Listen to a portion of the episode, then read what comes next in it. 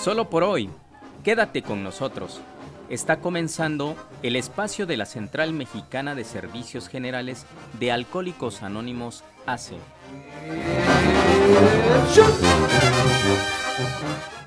Hola, ¿qué tal? Muy buenos días. Tengan todas y todos ustedes. Estamos escuchando nuestro programa de la serie de la Central Mexicana de Servicios Generales de Alcohólicos Anónimos AC. Hoy con otro interesante tema que estaremos abordando en este su espacio que abre Silincali, ediciones de la Casa Sonada, Silincali Radio.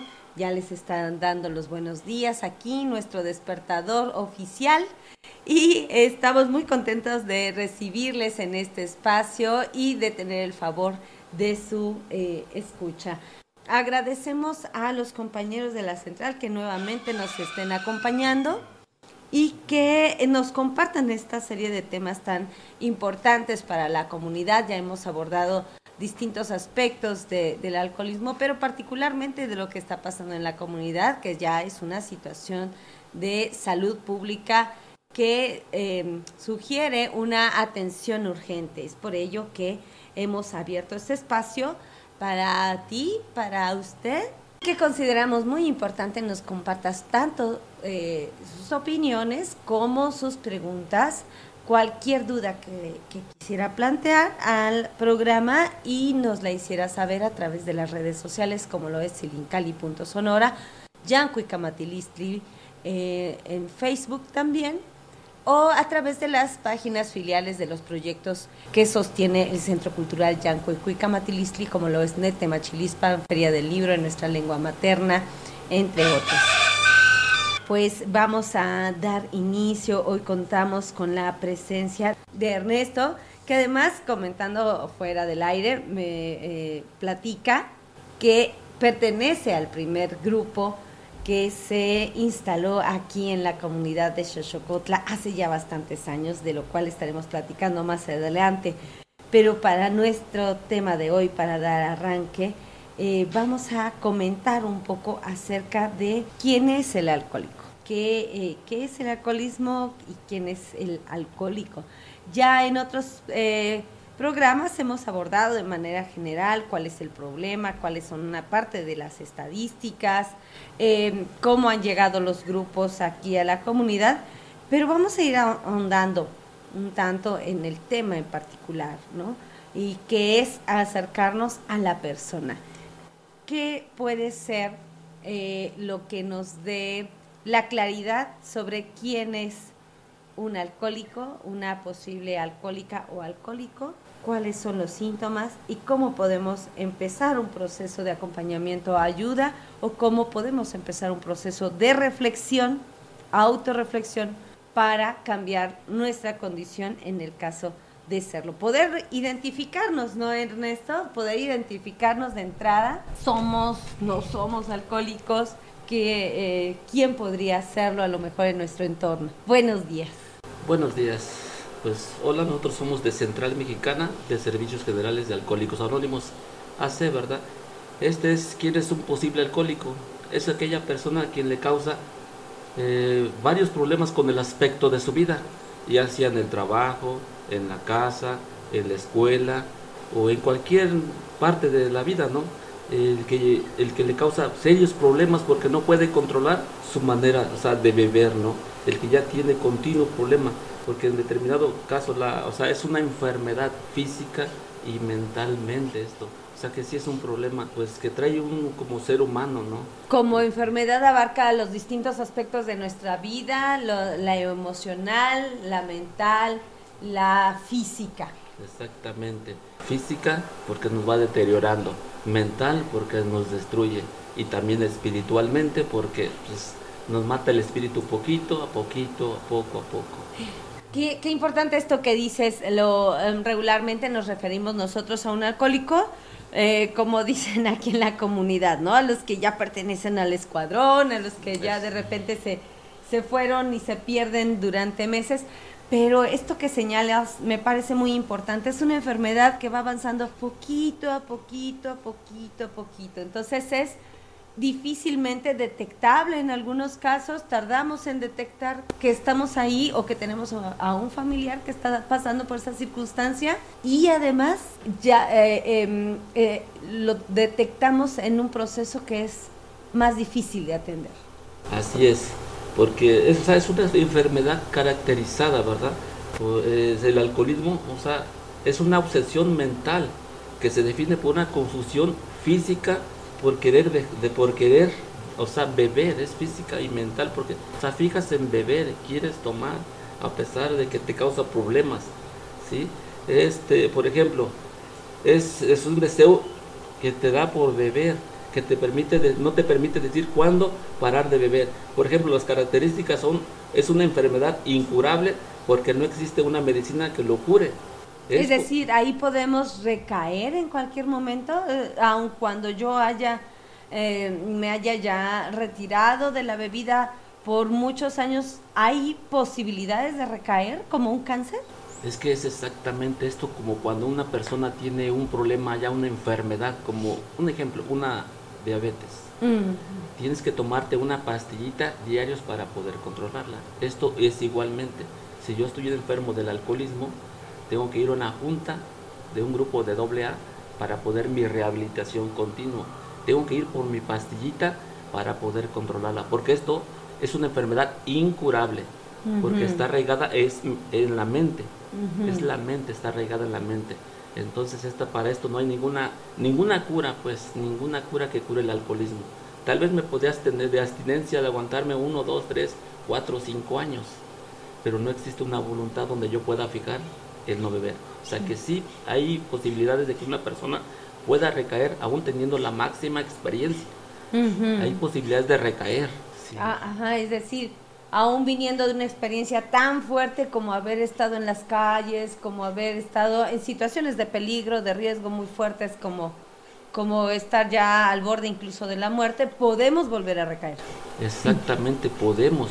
Si hay esa posibilidad, porque le digo que esto es una enfermedad incurable que arraiga en la mente, es la mente. Entonces aquí no hay ninguna cura que te cure y que te diga, o ningún medicamento o ninguna hierba que te diga, sabes que ya estás curado, ya no vas a beber. Es imposible. Entonces, si hay posibilidad de que firman que ya tengas experiencia, en que ya tenga muchos años sin beber, entonces sí hay la posibilidad de recaer, si hay la posibilidad. Y entonces es un tratamiento de largo plazo. Es un tratamiento para toda la vida, porque no hay ninguna cura. Si no hay ninguna cura, porque ya no somos unas personas normales, somos unas personas anormales, que necesitamos de un programa para poder vivir y seguir nuestra vida cotidiana, o sea, de las experiencias que tenemos poner para poder vivir en un grupo. Claro, y en, eh, en este caso pues vemos eh, que hay también distintos tipos de, bebedores, ¿no? Eh, pero complétanos la información que nos ibas a, comentar, por favor, antes de pasar justo a este tema de, del tipo de bebedores. Pues una información que traigo así a grandes rasgos, esta información es este, determinada, es puede ser una, dice, hablemos de quién puede ser un posible alcohólico en una definición ha sido utilizada como una frecuencia para ayudar a la sociedad de alcohólicos a reconocer, a diagnosticar la enfermedad.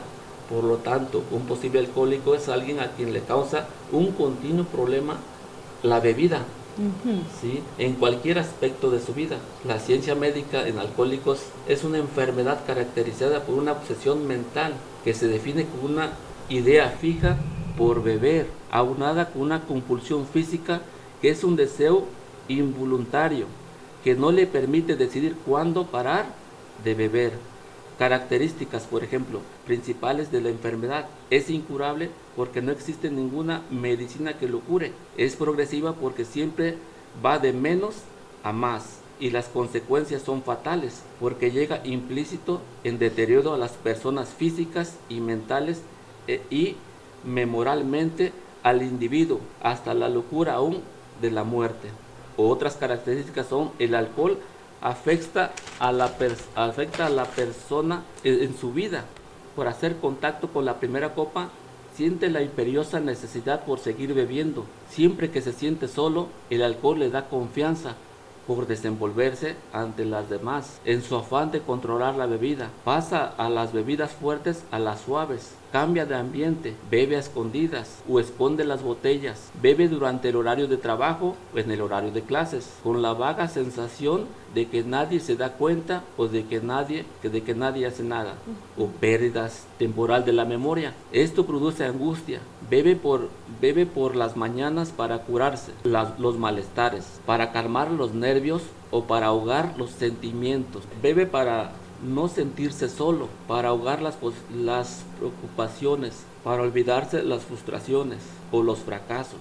Nuestra historia de este tema sobre quién es un posible alcohólico. Este es un posible, o sea, las características de quién es un posible alcohólico. O sea, tiene ese tipo de malestares. Y regularmente las, las vemos, algunas hasta normales, otras no las tomamos muy en cuenta, no les tomamos mucha atención.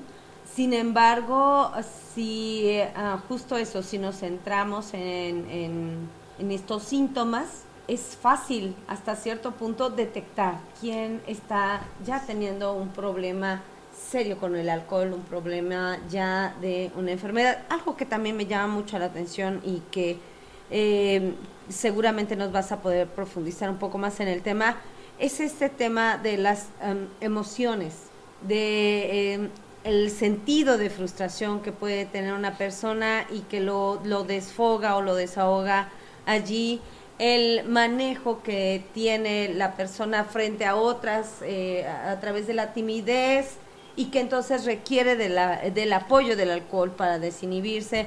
Y es decir, distintas situaciones de frustración, de dolor, de enojo, que va canalizando por esa vía. Es un ¿Es una vía? ¿Es una vía el alcohol para el manejo de, nos, de nuestras emociones? Pues se podría decir que es como un tipo de bálsamo. Es un bálsamo como cuando ya trae uno una herida y te duele y le echas un balsamito y te sientes bien, te calma. Así también el alcohol. Nosotros ya venimos predestinados a ser alcohólicos. Porque un enojo, un problema fuerte y nos conduce como somos enfermos mentales, lo resolvemos con un, un traguito. Entonces lo, todo lo manejamos con el alcohol. Sentimos que no es un bálsamo que nuestras penas nos calma. Una que, que tengamos una, una, un informe, un, un problema fuerte o una impresión, una impresión que tengamos muy fuerte, lo resolvemos con el alcohol. A otro tipo que tengamos de, de una impresión, de un susto, nos acudimos al alcohol, sentimos que es un bálsamo que nos calma nuestras penas, que nos, ah, nos calma, nos, pues nos da este, tranquilidad, sentimos que hacemos bien en nuestro aspecto de nuestra vida.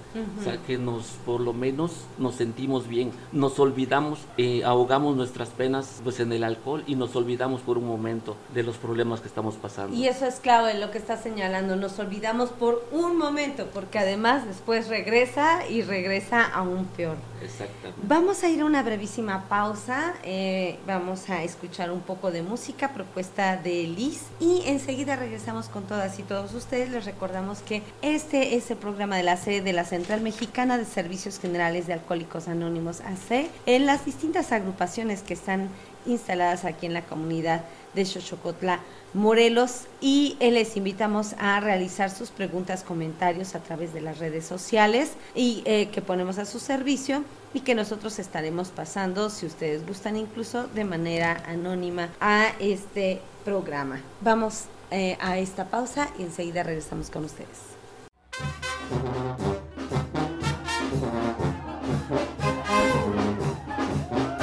Estás escuchando el espacio de la Central Mexicana de Servicios Generales de Alcohólicos Anónimos, ACE.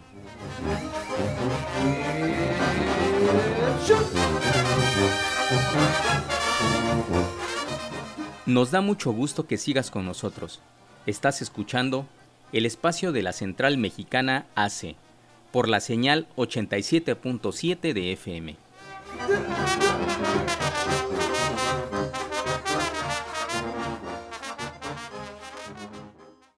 Pues ya estamos de regreso en este programa de la serie de la Central Mexicana de Servicios Generales de Alcohólicos Anónimos AC. Mi nombre es Alma Leticia Benítez y están ustedes escuchando Silincali Radio. Eh, estamos eh, comentando eh, con eh, nuestro compañero, ¿me recuerdas su nombre, por favor? Ernesto, muchas gracias, Ernesto.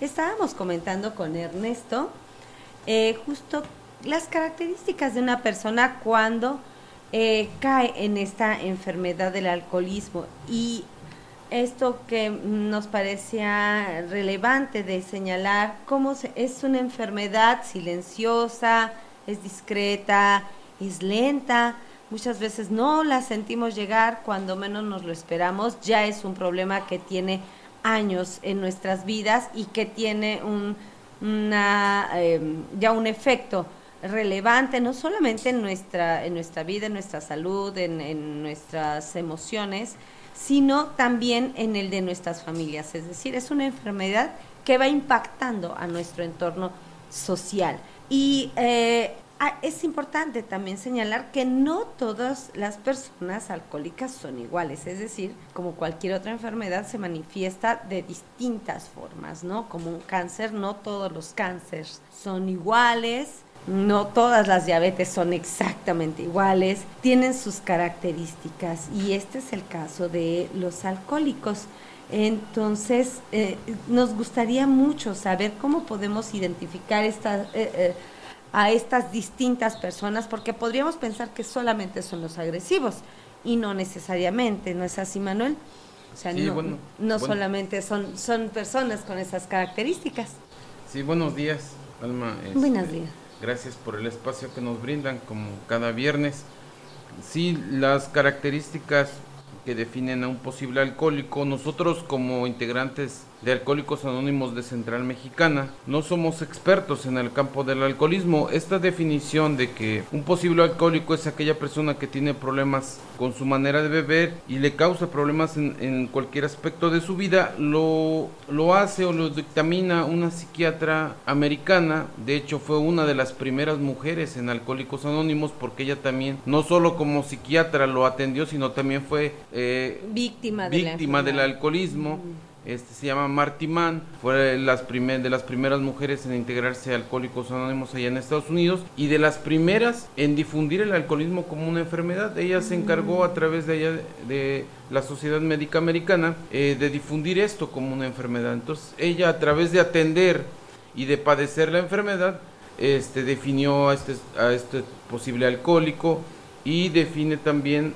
los tres tipos de bebedores. El primero es el bebedor social, es aquella persona que no tiene problemas en dejar el alcohol o la copa, se puede tomar una, dos, tres cervezas, incluso puede llegar a embriaguez, pero en el momento que él decide ya no más, o sea, no tiene ningún problema en, en abstenerse, no necesita beber para tener confianza, no necesita beber para desenvolverse, para tener plática, es una persona que tiene el control totalmente de cuándo decide beber y cuándo no hacerlo, ¿no? Es decir, no tiene esta compulsión de la que nos hablaba Ernesto. Exactamente.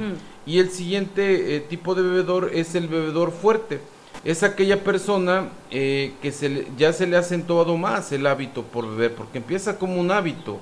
Algunos le ponen hasta nombre a los días, jueves, viernes social, ¿no? Este, Le eh, buscamos además en este ingenio del mexicano. entonces este, se va acentuando ese, ese, ese hábito por beber y empezamos con una, dos, tres copitas para relajarnos, para tomar, estar en ambiente. Y al principio muchos empieza como un juego, como una distracción, como algo social, algo para estar con los amigos. Pero desafortunadamente el alcoholismo es cuando alguien trae problemas emocionales, trae situaciones que ahorita decía mi compañero, cuando vienen predispuestos para ser alcohólicos porque emocionalmente pues traen problemas, son fáciles víctimas para, para poder este, eh, tener problemas en el alcoholismo. Entonces el bebedor fuerte cada vez se le va acentuando, cada vez ingiere más alcohol.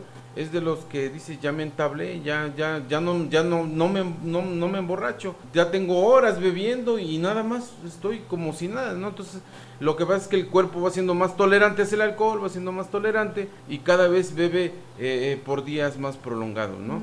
El siguiente tipo de bebedor es el bebedor problema, es aquella persona que totalmente ha perdido el control de su capacidad para decidir si bebe o no bebe. Ya bebe por una compulsión orgánica, porque tiene que beber para poder estar bien, porque los, retortijones, las crudas ya son insoportables y prefieren estar prácticamente eh, tomados, alcoholizados, sí, todo el alcoholizados todo el tiempo para no poder estar sufriendo estas terribles crudas. La sintomatología, ¿no? En, sí, física, vaya. Sí, física, todo lo que, lo que produce no comer por días, por meses, abandonarse totalmente y la familia desesperada porque muchas veces al principio los van a traer, los cuidan, los llevan al doctor, pero no, no sabemos a veces cómo reacciona eh, un alcohólico, ¿no? Entonces, estos tres tipos de bebedores, muchos incluso no pasamos por esa etapa de ser un bebedor social. nos, nos, fuimos eh, directo, directo a un bebedor fuerte y empezar a beber. Y la mayoría, pues empiezan a temprana edad, siendo menores de edad, y pues no pueden estar disfrutando con la familia, tienen que hacerlo escondidas, tienen que hacerlo este, donde la familia no los ve y desafortunadamente cuando la familia se da cuenta es cuando ya hay un problema arraigado, ¿no? Y, estos eh, bebedores tienen síntomas característicos. Sienten confianza cuando beben. Son de esas personas que son retraídas, mm. que son retraídas y, y, se toma una copa o dos y empieza a hablar hasta por los codos, ¿no? Son de los que ya tienen plática para todo y saben de todo, ¿no? Entonces, este, eh, pérdida de, del control es una vez que cuando empiezan a beber, muchas veces los vemos en las fiestas de nuestra comunidad. Vemos a los hijos ya durmiendo en las sillas, este, a un lado de las mesas donde los papás están bebiendo y el papá le dicen, ya vámonos, ya nada más una, ya nada más una, y los hijos ya, ya durmiendo por donde se puede, eh, ya nada más quedan los caseros y el, y el alcohólico ahí sigue, pues no quiere estar hasta, hasta que se termine todo, entonces pierde, pierde pierde el control de su manera de beber y también siempre desea una copa más, ¿no? Sabemos que ya están muy tomados, muy tomados, pero si le acercan una más, se la toma, ¿no? No, no importa cuántas vengan, entonces este siempre desea una copa más, es una eh, sed que no, probablemente no se pueda describir, pero es algo que, que se desea y que lo tenemos que tomar, por eso muchos cuando están en esa etapa de bebedor problema, y tienen esa cruda física. Los vemos patrullando a horas de la noche yendo a donde saben que están sus amigos bebiendo y van porque es una necesidad, o sea, deseen esa copa para que su organismo empiece a funcionar y, se calme esa terrible ansiedad que tienen y esos dolores, ¿no? Entonces siempre desean una copa más.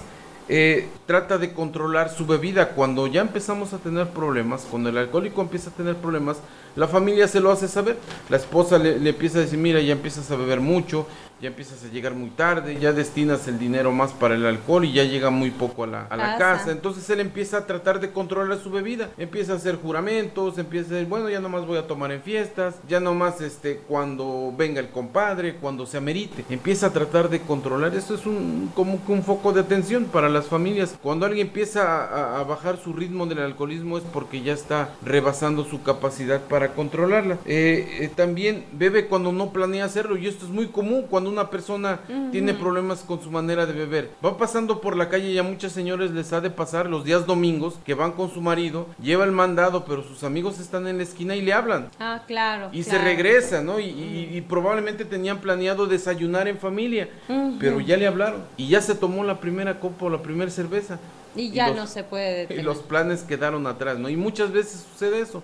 Beben cuando ni siquiera lo planean hacer pero otro ya lo invitó y se despierta esa obsesión y termina en borrachera, ¿no? Entonces, este, también tiene periodos de, de, abstinencia y esos son, son provocados por problemas, porque ya muchas veces el alcoholismo ya está, ya ha causado problemas en la familia y empiezan sobre todo los juramentos, ¿no? Pero también son causados porque ya la esposa le dice, mira, si no dejas de beber, yo me voy de, de la casa o me alejo de tu vida. Entonces son provocados por los mismos problemas que ocasiona el alcohol y el último, pues son sentimientos de culpa.